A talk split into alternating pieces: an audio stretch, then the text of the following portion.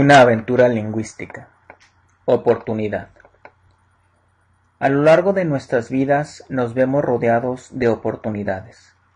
Solo siendo activos y adquiriendo conocimientos podemos ver estas oportunidades y sacarles provecho.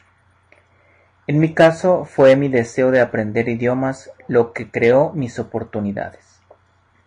A pesar de que ya había aprendido dos idiomas, además del inglés, fue mi traslado a Japón y la posterior adquisición del idioma japonés los que marcaron una gran diferencia en mi vida. Hablando japonés pude lograr buenos contactos personales en la comunidad de negocios japonesa.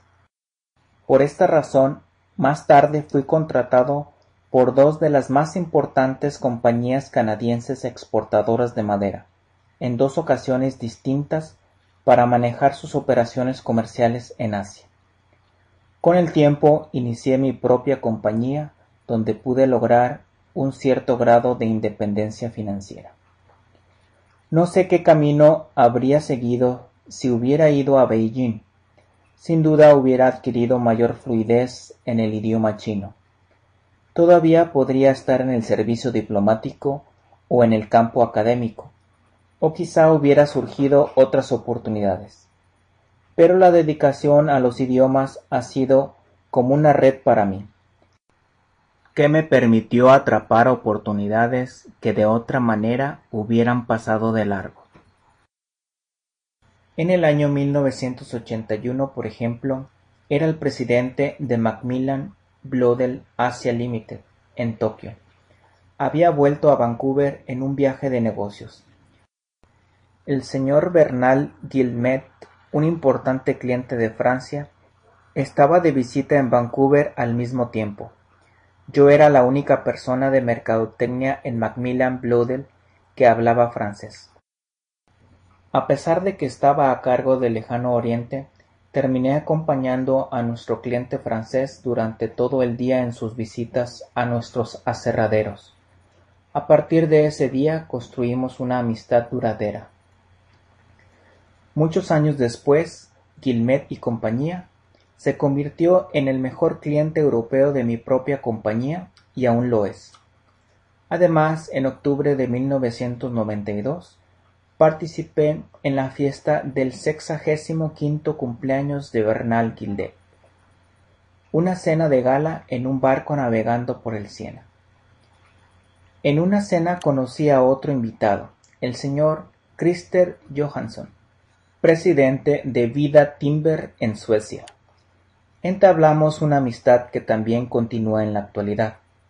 A los cuatro meses de haber conocido al señor Johansson, la madera europea alcanzó una posición competitiva en Japón debido a las fluctuaciones de las divisas internacionales. Trabajando con vida, nuestra compañía estaba entre los primeros exportadores de madera de Suecia a Japón. Posteriormente, Vida creció hasta convertirse en uno de los mayores productores de madera de Suecia y en Japón es nuestro principal proveedor europeo. En parte estas relaciones fueron resultado de la suerte, pero no las hubiera podido concretar sin mis conocimientos de francés y sueco, sin mencionar el japonés. Cuando inicié mi propia compañía, la idea principal era centrarse en la producción de maderas con las medidas especiales que se usaban en Japón en la industria de viviendas prefabricadas. Quizá no era una idea particularmente brillante, pero sí sensata para esa época.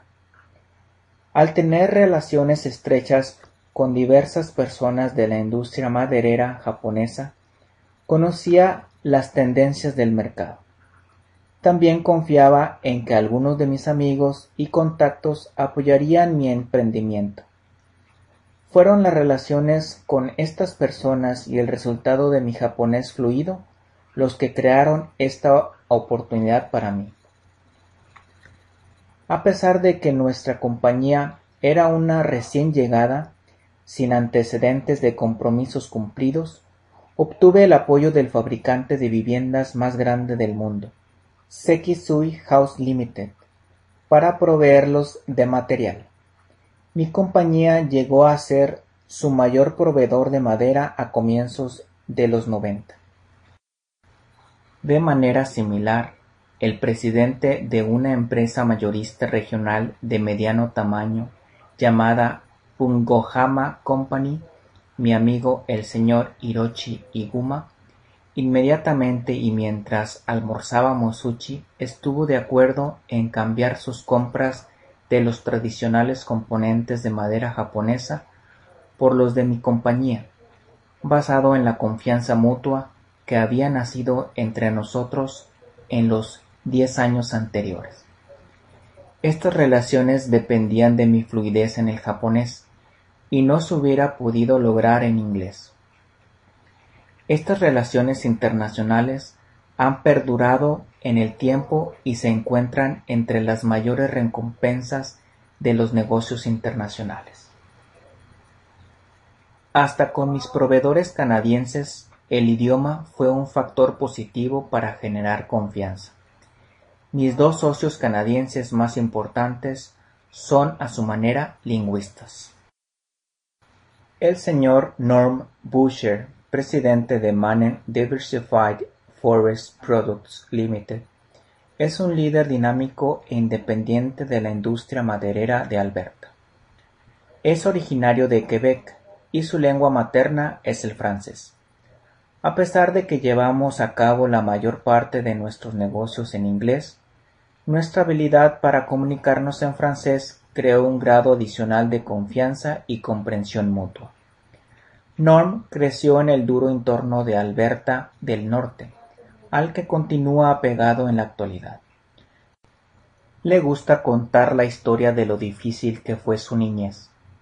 De niño, por las frías mañanas invernales, tenía que salir al lago congelado, con una temperatura de treinta grados bajo cero, y hacer un agujero en el hielo para llevar agua a la familia.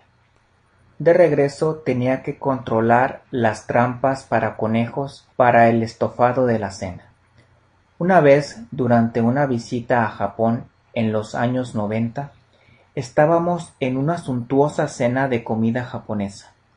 Norm luchaba por comer con los extraños palillos. Con su característico sentido del humor, le dijo a nuestros anfitriones japoneses que su niñez había transcurrido en el seno de una familia pobre, que se alimentaba de carne de conejo, pero que al menos podían comprar tenedores. El señor Ben Sawatsky ha sido mi socio en el desarrollo del mercado japonés. Es el presidente de Switzerland y un destacado líder de los negocios. Es rápido para decidir qué hacer y luego continúa hasta lograrlo. Comenzó con un empleado y en la actualidad emplea a 150 personas en tres plantas.